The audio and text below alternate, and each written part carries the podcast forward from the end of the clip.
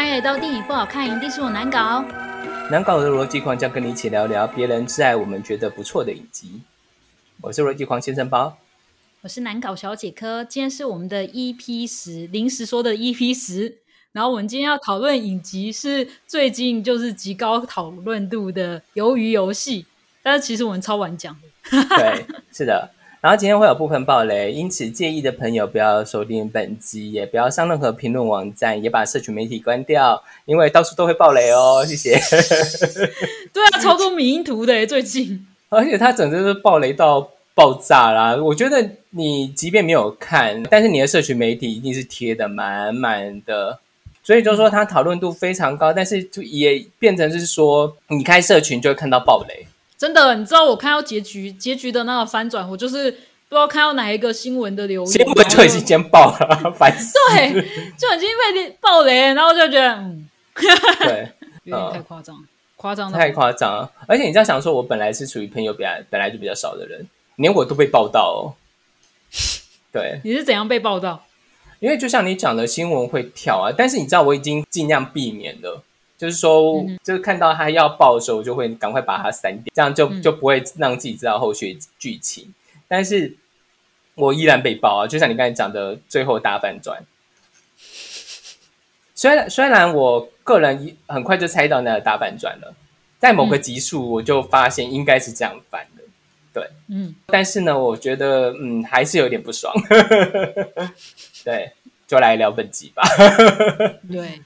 来，我现在介绍这个影集。由于游戏基本上跟以往日本所谓的大逃杀或要听神明的话差不多，他们都是一个生死逃亡的游戏。很多人其实也把它拿跟赌博末世的物来相比。那其实如果你有熟悉日本这些作品的话，其实大概对鱿鱼游戏有基本调性的了解。那鱿鱼游戏的背景故事就是在讲男主角他本身有欠高额的贷款跟债务。那他又面临到人生的一些抉择，包含妈妈生病，他自己的前妻生的小孩要被带去美国移民了。那他怀着有很多不甘心、不情愿的状况之下，就遇到了孔刘大神出现在他面前。我觉得孔刘其实就有一点像神明的神明般的出现，把他拉进一个地狱里面，然后他就给他一张名片，然后邀请他来参加这场游戏。那这场游戏我到底要讲多细呢？呃，我觉得，我觉得讲到这边这样就好了，因为这场游戏其实它坦白讲，就是说你要过很多关之后，你就可以拿到一笔高额的奖金，然后让你能够偿还你的贷款。好，所以它就是这样子展开，然后因此参加游戏的人都有一些债务压力，也不是一些，都有很庞大的债务压力。那我觉得这个影集要聊的第一件事情就是说，呃，因为在这几天的新闻上。然后就有讲说，由于游戏是不是抄袭？然后我们先来问问客的想法，你觉得这个戏有抄袭吗？我觉得不是抄袭，诶，因为其实很多人都把它跟要听神明的话相比。那可是我觉得其中有两个比较大的差异是，我觉得要听神明的话，其实这在探讨人他还有一个更高的，该怎么讲？应该讲说人的生命，它并不是。你可以掌握的，而是还有一个更高的神来掌握你的生命。那他探讨议题，因为它里面的状况设定是高中学校就莫名其妙变成一个游戏的战场，这些人都是被迫参加这场游戏。但是由于游戏不太一样，因为游戏它要探讨的是贫富差距，那还有刚当然更多更多的子议题，就是有在后面的集数铺陈出来。但是它其实是要探讨，就是贫穷人他如何去翻身这件事情。然后这些参加者其实都是主动自愿要去参加的，所以我觉得本身一开始这基础点就不一样了。所以虽然他的确有很多就是同玩，就是两地的童年玩具之类的这样子的设定在里面，但是我觉得核心是不一样。是，呃，其实这个戏就像刚才讲的，是说它有点像是要听证明的话，然后但是同类型的影视作品非常多，甚至是动漫作品，像呃在 Netflix 上有另外一个叫做《经济之国》，还有就是《诈欺游戏》，其他的动动漫作品有《金爆游戏》、《真实账号》、《天空侵犯》、《大文游戏》，那这些其实都是有类似的情况，它就是说为了生存活下去，然后你要闯关。嗯，那因此就是说他们是类似，但是你说有谁抄袭谁吗？我倒觉得真的是没有，因为呢，我觉得大家比较执着的是开始的第一个游戏，它第一个游戏在韩国叫做木槿花开了。在日本跟台湾就是一二三木头人，嗯，然后所以就变成是说大家都会 focus 在就是说就玩了一样的游戏。那陈之陈如神师所说，第一个游戏也就是一样，就是一二三木头人，没错。然后借此淘汰掉一大群参赛者。这个真的要讲一下，就是说，其实，在台湾、中国、韩国都有相似但截然不同的文化。举个例，我们最近不是刚过中秋吗？嗯，刚过吧，算刚过。对我相信家里面大家有吃过完的柚子。对啊，对啊，对啊，对啊。对我，因为我家还有，就是 还有柚子。我家也还有，我家也。我好可怕！天哪，不要再送柚子，真的吃不完也不爱吃。OK，那你知道我用中秋节来举例好了。来，你知道有中秋节的国家有哪些吗？呃，基本上我知道韩国有在过，然后日本。越南我不太确定，但是越南好像某一区比较偏华人的，越南其实有，越南有，对对。然后呃，其他说泰国那些我就不太确定了。但是因为越南其实真的跟中国文化蛮接近的，我确定他们应该是有在过。是，嗯，有哪些国家呢？就是中国、南北韩、日本、台湾、越南、新加坡、马来西亚、泰国好像也有这样子。那其实，在这些都有中秋节的国家。嗯，各地的文化都皆有不同。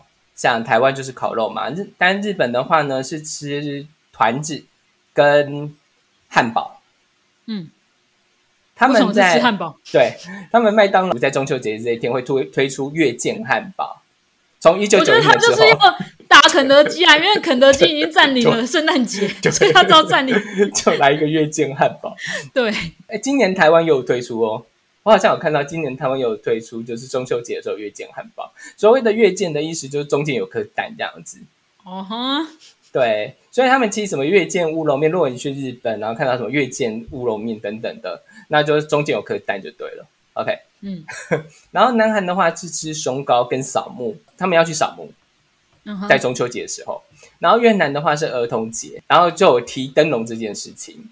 嗯，好特别哦。然后再来是马来西亚跟新加坡，他们还有中国都是赏月吃月饼，但是马来西亚跟新加坡有提灯笼。呃，原来他们的灯笼节跟我们不一样。对他们，他们其实也称为灯笼节。我们的灯笼节是什么时候啊？元宵吧。元宵，对啊，就是农历年过后的那时候啊。对对对，所以就是那个时节，但是他们是这个时节。那其实我们都有类似的文化，却有不一样的发展。又要讲这一句有没有？对，而且不止这个游戏是有类似的哦，包含就是说第二个游戏，其实日本也有类似的东西。嗯，在台湾可能比较少人知道，但日本也有。然后因此呢，你说这种这有点文化相似的地方是不是抄袭？我个人是觉得没有。如果我自己是编剧的话，我是这个戏的编剧的话，坦白讲，如果他要扣一个怀旧式的游戏。我同样会把这个放在前面，嗯，对，因为有的东西你不适合放在前面玩啊，对吧？例如说，他第二个碰糖游戏，你光是在那边弄就已经不知道要一个一个杀杀多久啊！真的，当然要用最快的一二三木头人把一票人都杀死，对，一次删掉多一点，还在那边慢慢弄，是不可能的。因为它毕竟是一个短集数，如果你是说 OK，它是一个长集数三百集好了，那每个人都可以有自己的故事啊，差不多，而且还可以发展他们自己的感情线，对对对，乱七八糟，对对，就有点像是航，你有看《海贼王》或《航海王》到目前发展吗？没有，我看到他们罗宾那一集，我后来都没有看，好远哦。OK，因为其实我我有。逐步向下追，其实我有气追一阵子，然后后来又决定再再往下追一下这样子。嗯嗯。然后呢，他就是一大堆人，每个人都有自己的故事，然后每个人都有自己的支线，每个人都有自己的篇幅什么这样子。但是因为它就是一个哎一千多画的漫画，那他当然可以这样做。但由于游戏不是，它就只有八集九集。嗯。那想当然的，一开始就是要大。大幅度的去删掉参赛者，才不用浪费时间去看他们的故事。嗯，对，所以就是说，如果是我是这个戏的编剧，我一样会做同样的事情。很多人在纠结这个是不是抄袭，其实坦白讲，在我身为一个前编剧的立场上来看，我觉得它不是抄袭，对他还是有发展自己要讲的东西。嗯，呃，然后我觉得这个戏最值得看的地方。也最有创意的地方，实际上是在第一个游戏跟第二个游戏之间。因为刚刚科有讲说，嗯嗯，因为刚刚科有讲说，其实这些人是凭自我的决定来玩的。因为在刚才讲的那些作品之中，例如说《经济之国》、《诚如神之所说》，然后跟《金爆游戏》等等的，嗯，呃，其实这些游戏你参加了是无权终止的，嗯。基本上玩下去，你就要一路玩到底啊！对，就是跟我们以前讲的那个呃野蛮游戏，你玩了就要你一定要结束掉，你不能中离或者是不玩了。对，但是这个这个戏他做了一件事情，就是说呃参加这个游戏的过半数人一起投票，然后过半数决定就是说不玩了，这游戏会终止。对，嗯，那他们在第一次结束之后，确实有进行了这样的投票。然后大家也不玩了。那我觉得最好最有创意的就是这部分，因为他要让观众看到这些人为什么会决定继续玩下去，以及就是哎，在某个面向上的南韩社会。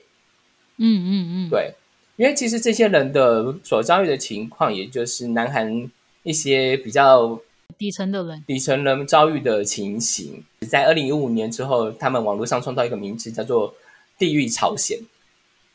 嗯，对，那其实就跟台湾鬼岛一样啊。嗯，但是坦白讲，南韩的状况又更严重。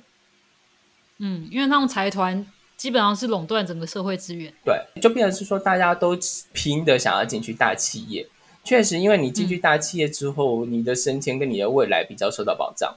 啊，我这边举个例子，就是说，他们大你进大企业的新鲜人，年薪是可以领到一百万台币。然后，但是你进小企业的话，只有七十万左右。而且韩国的就业，它要有九项能力。你光是要挤进大企业，就超级无敌困难了。它需要有高学历，然后高学分、高多益成绩，然后你还要在海外研研修过，然后还要各种资格证书，然后你在学生时代要有参展得奖的记录。再来就是说，你还要整国型。应该不能讲说整过型啊，就是就是你要整的好看呐。如果你只是顺眼，对，要整的是帅哥美帅哥美女，对，才有机会这样子。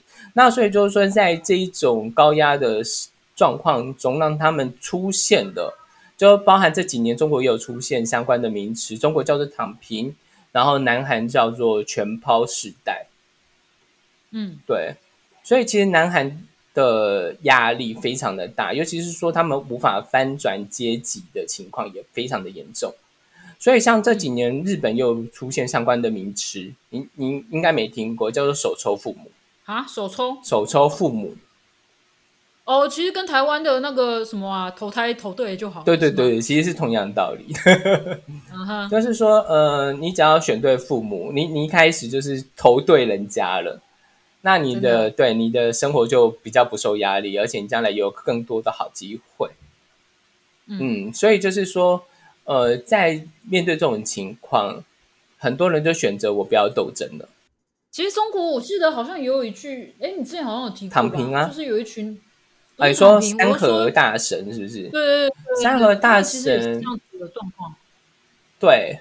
就他们，他们其实已经没有生活目标了，然后他们整天就是把身上打工赚来的钱花光而已。是没有错。不过三河大神呢，这就题外话讲一下，就是在疫情出现之后，三河大神消灭了。哦，对啊，对对。呃，缘故是因为三河大神在的地方多数是网咖，然后呢，网咖不能开哦，网咖不能开啊。嗯，因为因为它毕竟是属于公共场合嘛，那你不能去那边消费，那所以在这种情况下，就是三河大神就自然被消灭了。嗯，对，但是将来还是会再出现呢，因为就像这种这种躺平的风气是不会结束的，嗯，因为不是大家想去躺平，而是社会逼的大家不得不躺平。真的，嗯，就是这样。那所以相形之下，台湾还是有很多好的地方，因为起码就是说我们的阶级没有这么的重。当然，你说台湾还是有一些呃有钱人跟比较没钱的人，那我觉得台湾还是属于中产稍多一些，而不会是两个极端的人多。虽然逐渐有这个趋势，但是我觉得是说目前的状况还没有到这么离谱。像像你讲的，有你不是有一些呃认识的朋友，就是选择回乡去继承，或者是开业开咖啡厅相关的，就是说发展自己的产业，发展自己的店面等等的。其实就是说，在台湾你还是可以做到一个安居乐业，就是说，即便赚比较少，嗯，那不像就是说，呃，像在韩国像这样子哦，就是很严重。哎，你看《寄生上流》那也是一个例子啊，《寄生上流》其实也是在拍这件事情。嗯。嗯。啊，我觉得这两个都有呈现出韩国的这个部分，就是说，嗯，呃，没有想没有大家想那么光鲜亮丽。但是我觉得这部戏当然还有提到我们讲的比较旁支的社会议题，像是脱北者的议题，然后还有韩国新基督教的议题，嗯，然后还有女性被歧视，就是被视为弱者，类似这样子比较全球性的议题都有被提到。是，那我自己会比较有感的是韩国基督教的社会议题，我真的觉得韩国基督教是一个。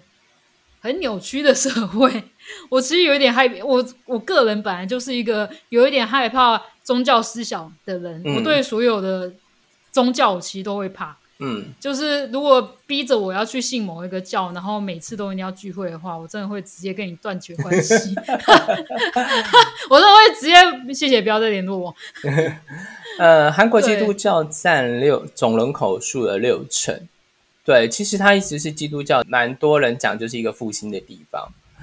但是我觉得，其实相关的宗教问题也是不停的衍生出来。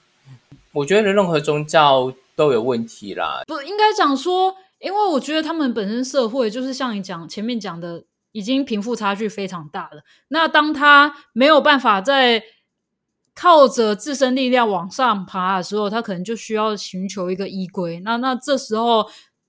就让这些新兴的宗教团体有机可乘。嗯，对，我觉得它里面有一个角色也是这个样子啦。但是因为它比较偏配角，所以在这件事情的琢磨比较低。但是我觉得韩国确实有宗教相关的问题，就是说在疫情前期的时候，他们也不是有一些教会呃产生了疫情相关的问题。哦，好，好像是说他们信他们教可以免除被传染的。我觉得其实就对，一定会有这种歪掉的东西出现，这个是他们社会社会的状况。对我觉得他这个戏有稍微呈现，但是没那么多啦，因为他即便他有脱呈现脱北者，但是我觉得他也是讲的比较淡一点啊。因为其实你说脱北者的部分，其实要讲的话也是这个是非常大的议题可以讲。我们改天可以讲一个脱北者的戏。然后我们来聊聊关于脱北者这件事情，就是就我们的了解，因为我们没办法找到北韩的朋友一起聊，不可能的。你该不会要讲《爱的迫降》吧？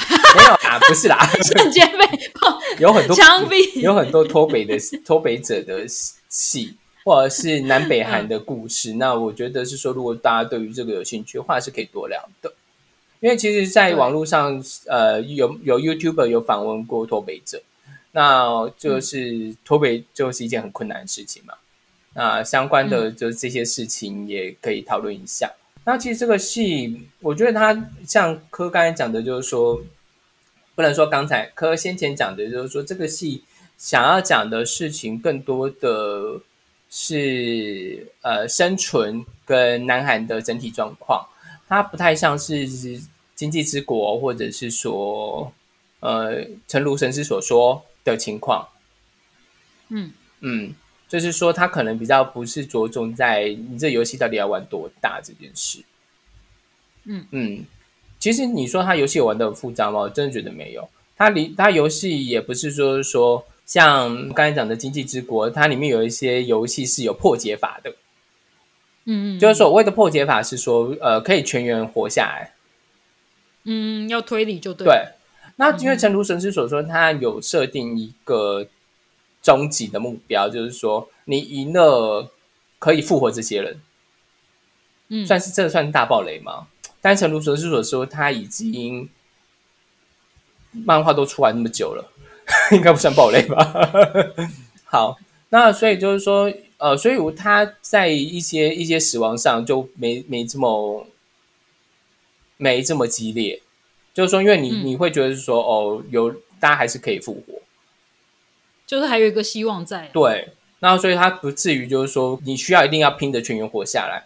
但是其实像刚才讲的《经济之国》，它确实是可以全员活下来的。它每个游戏都有破解法都。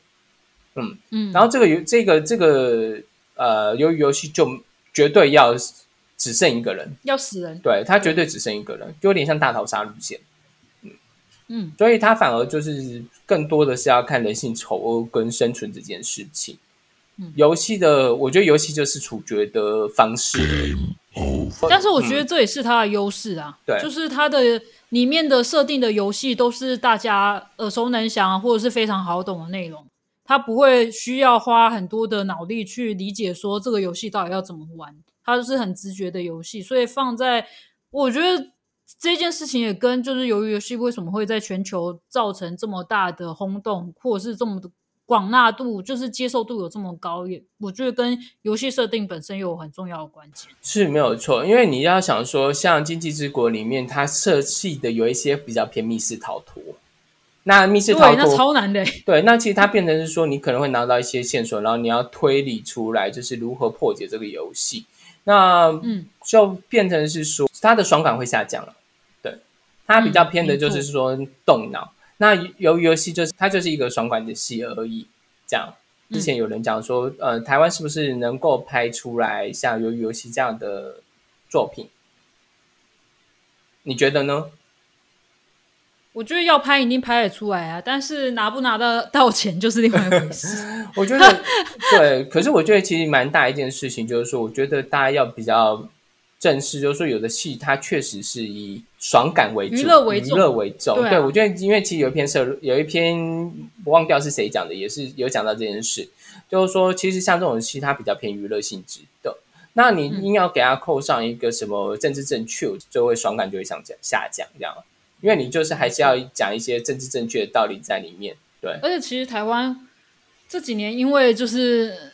某集团 把持着很多大量的戏剧资源，以至于所有拍出来的作品都很政治正确。那或者是一定要有某个高道德的价值在，才可以让这个戏被拍出来。那因为我们其实也有，我觉得不管是某集团或者是文化部好了，我觉得他们在审定剧本这件事、剧本补助这件事情，他们本身就有一个标准在。因为像我之前去送。剧本开发补助的时候，嗯，其实那个我们我不能讲太低的有细节，但是只能说就是那个剧本其实是蛮黑色幽默的。那最后结局也不是像台湾传统希望有一个 happy ending，那希望大家就是这个坏人最后可以从良，就没有这件事情。嗯，那可是他们就会觉得说，哦，怎么这么黑暗？这些评审给我们建议就是怎么这么黑暗？那。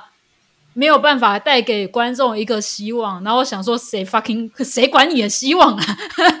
现在的现实就是我没有要给你希望，而且其实我们看到很多国外的优秀的剧本，它其实最后 ending 也不是一个 happy ending 啊，都要扣回 happy ending，或者是都要扣回一个政治正确的结论。那我干嘛要看这个戏？就我结局我都已经想得到，我觉得是不需要硬去讲出来。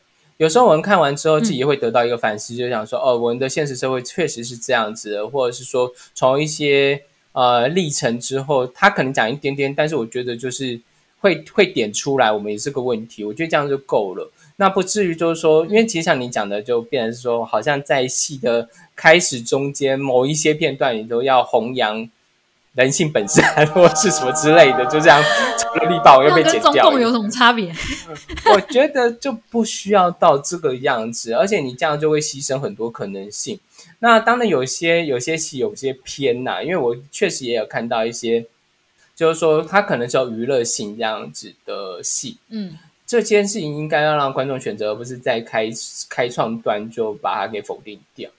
那变成就是说，像你说台湾要创造这样的戏剧，我觉得是有难度的。缘故就是在于，呃，补助的评审们不太看好这种戏的时候，它就不会出现。因为因为这种戏目前以台湾的制作团队来讲，能够独立制作的制作公司其实几乎是没有。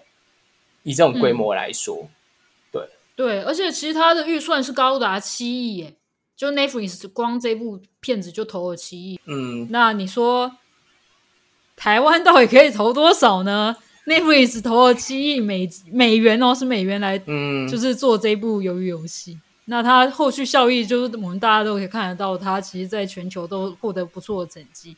那台湾是不是有这个勇气可以投入这么高的资金？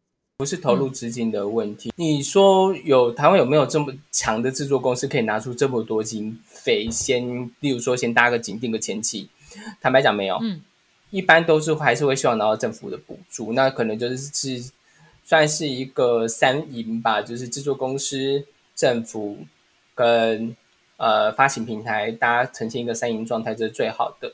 但是如果站在政府这一关，就是直接被扼杀掉，那就是没有机会啊，对吧？嗯。嗯，那我也是希望，就是看到这么好的作品，也希望台湾的影视产业能够越来越好，而不是就是嗯，拍出叫好不叫座的作品。即便他们讲了一些很好的东西，那观众吃不下去，也等于不存在啊。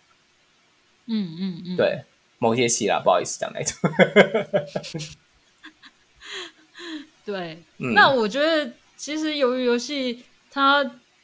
除了谈到就是这些社会面向以外，我们也可以透过这个剧，也可以看到韩国当地的一些在地的文化。我觉得这件事情也是让全球都可以更了解南韩这个国家他们本身发展的状况。嗯啊，你讲到这一点，我就想到一个蛮重要的事情，就是说好的影视作品能不能帮助世界各国了解其他国家？我觉得是可以的，因为我这两天在看一个 YouTuber 的。街访，呃，是那个谁，他叫沙白，然后他就是一个呃嫁来台湾的美国小姐，OK，然后目前他就在就回美国探亲，然后就拍了一些街访，然后呢，他的第一题就是以下是图哪一个图是台湾，但是很多外国人马上能够指出哪一个是日本，哦，我觉得最大的缘故是因为因为日本的动漫文化输出。然后让他们了解了，就日本在什么地方，日本长什么样子。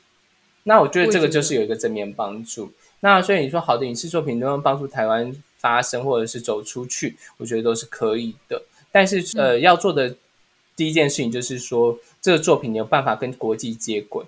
那怎么样跟国际接轨呢？我觉得就是不要再做一些叫好不叫座的东西，就这样。对，或者是娱乐化本身这件事情就是一件很重要的事情。对啊，你刚才讲说比较黑暗的东西，坦白讲，我全民族师在台湾也是是不可能被捕捉啊，上不了啊，没办法做啊。嗯，好，抱怨完。好，我觉得就鱿鱼游戏是一个蛮好看的作品哦，我希望它有第二季，因为毕竟在第一季的时候，孔刘算是没有用，他就是出来亮相而已。对他就是，对他就是客串。如但是如果他要回到第一这个老路的话，我都觉得可以不用了啦。嗯嗯嗯，就解谜关于这个游戏背后的设定啊。对对对，也不用到太啦，也不用到太啦，因为有时候你硬要把一些东西讲出个所以然来，我倒觉得它整个娱乐性就会消失，所以也不需要太，我觉得再来一点点就好了，或者是嗯之类的，不需要太多，就这样。嗯嗯，了解。我是我的九王先生包。蛋糕小姐科，嗯，拜拜，拜拜。